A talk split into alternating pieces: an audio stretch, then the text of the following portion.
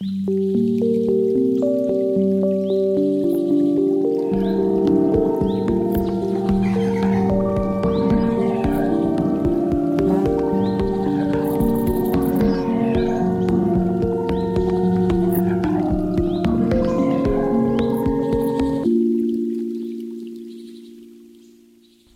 kleiner Krieg zum guten Zweck. Eine Geschichte von Kai Daniel Du aus dem Jahr 2003. Überarbeitung mit Unterstützung von Lars Engelmann. Vertonung von Kai Daniel Du. Niemand konnte mir genau sagen, wie viele Erdnüsse in einen durchschnittlichen Heizöltank passen. Ich habe es ausprobiert und Sie wären erstaunt. Es sind eine ganze Menge. Ja, ich bin schon sehr verrückt. Ich gehöre zu den gefährlichen Leuten, die das wissen und dadurch auf berechenbare Art und Weise unberechenbar sind. Im Treppenhaus riecht es wieder nach gekochtem Kohl. Ich habe wirklich alles versucht. Von friedlichen Maßnahmen wie verständnisvollen, ruhigen Gesprächen bis hin zu der Art von blödsinnigen Nachbarschaftskriegsakten, über die sie mit Recht den Kopf schütteln würden. Aber diese Frau Jonasek von der Wohnung gegenüber hat eine Fixierung auf Weißkohl, manchmal auch Rosenkohl und an Feiertagen auch mal Rotkohl. Die Hauptsache scheint für sie zu sein, dass es im ganzen Treppenhaus danach stinkt und dass man ordentlich davon furzen muss.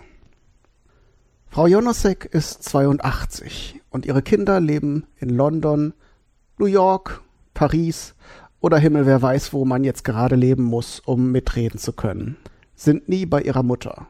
Nur hin und wieder, um der Alten ihre Ersparnisse abzuzocken, die dann für irgendeinen Modescheiß, wie zum Beispiel Armbanduhren aus Schokolade ausgegeben werden. Das sind für mich die wirklich gefährlichen Verrückten. Die, die es nicht mitkriegen. Sie sehen schon, Frau Jonasek ist eine arme alte Sau. Sie steht meistens vorm Herd und zerkocht irgendeine Kohlsorte zu Brei. Für die ganze Familie, die gar nicht mehr in der Form existiert, die Frau Jonasek abgespeichert hat. Weil bei ihr scheinbar ein Notfallprogramm aus schlechten Tagen läuft und es nicht mehr abzuschalten ist. Und sie hofft, dass es vielleicht funktioniert, wenn sie nur hartnäckig genug dranbleibt. Sie glaubt, dass keiner sie allein lassen müsste. Ist ja immer genug zu essen im Haus. Und keiner schüttelt sie und schreit ihr ins Gesicht, dass ihr Mann vor Jahren eingegraben wurde und ihre Kinder zum Kotzen und schwer krank im Kopf sind. Aber das ist auch keine gute Idee, weil sie dann einfach aufhören würde zu atmen, obwohl das manchmal nach einer echten Alternative aussieht. Darum halte ich diesen Nachbarschaftskrieg für eine gute Sache.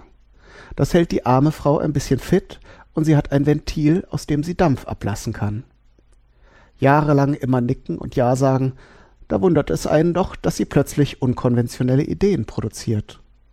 Ich hab nicht schlecht gestaunt, als sie das Wischwasser vom Flurputzen bei mir unter der Tür durchgeschüttet hat. Das muss ihr einen Heidenspaß gemacht haben. Da nahm ich auch gerne in Kauf, dass mein teurer Teppich im Arsch war.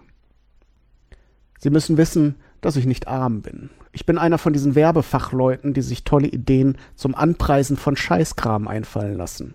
Und ja, bei der Gelegenheit dürfen Sie gerne fragen, ob es Absicht ist, dass die Werbung einem Ekelschauer über den Rücken jagt und man kotzen möchte, oder diese Idioten in die Luft jagen, die sich so einen Blödsinn ausdenken. Und jetzt raten Sie mal, was die Antwort darauf ist. Natürlich durfte der Kleinkrieg zwischen mir und meiner persönlichen Patientin nicht mit der Teppichaktion enden. Ein Sieg wäre zu viel gewesen für ihre schwachen Organe.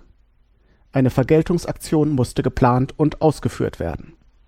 So ließ ich eine beträchtliche Menge Erdnüsse anliefern und in den Heizöltank einfüllen.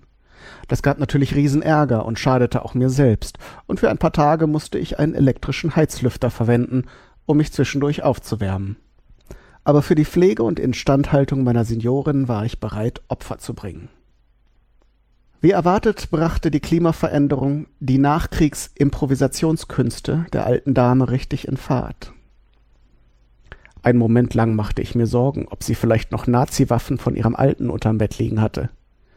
Aber ich schätze, was Reflexe angeht, konnte ich ihr jede Flinte bequem aus der Hand nehmen, bevor etwas passierte. Außerdem hätte sie nicht genug Schmalz in den Armen, um ein ernstzunehmendes Mordinstrument überhaupt halten zu können. Ich hatte im Garten ein bisschen Blumenzeug gesät und zählte die Tage, bis Frau Jonasek darauf kam, es kaputt zu machen. Nach der Öltank-Geschichte war es dann endlich soweit. Sie dreschte auf meine Beete ein, und es war eine wahre Freude zu sehen, wie lebendig und agil sie plötzlich war. Gartenvernichtungsarbeit scheint genauso gesund zu sein wie ihr weithin verbreitetes Gegenteil. Eines Tages stand dann eins von ihren Blagen vor mir und hoffte ernsthaft, dass seine Markenfetische irgendeinen Eindruck auf mich machten. Junior versuchte es mit schnoddriger Hochnäsigkeit, die ich ihm nicht erlaubte.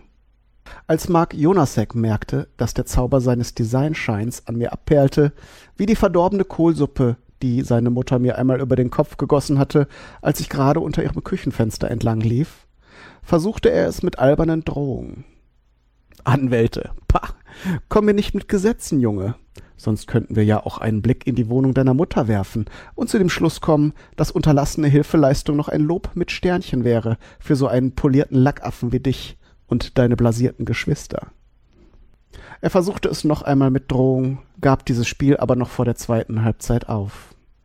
Das war noch alberner als sein High Society Gehabe, und er wirkte verzweifelt. Ich bot ihm eine Lösung an. Wenn er seine Mutter öfter besuchen würde und mir verspräche, dass er nicht nur zum Geld abholen käme und ich eine sichtbare Verbesserung an ihrem Zustand erkennen könne, dann wäre ich bereit, den Streit mit ihr beizulegen.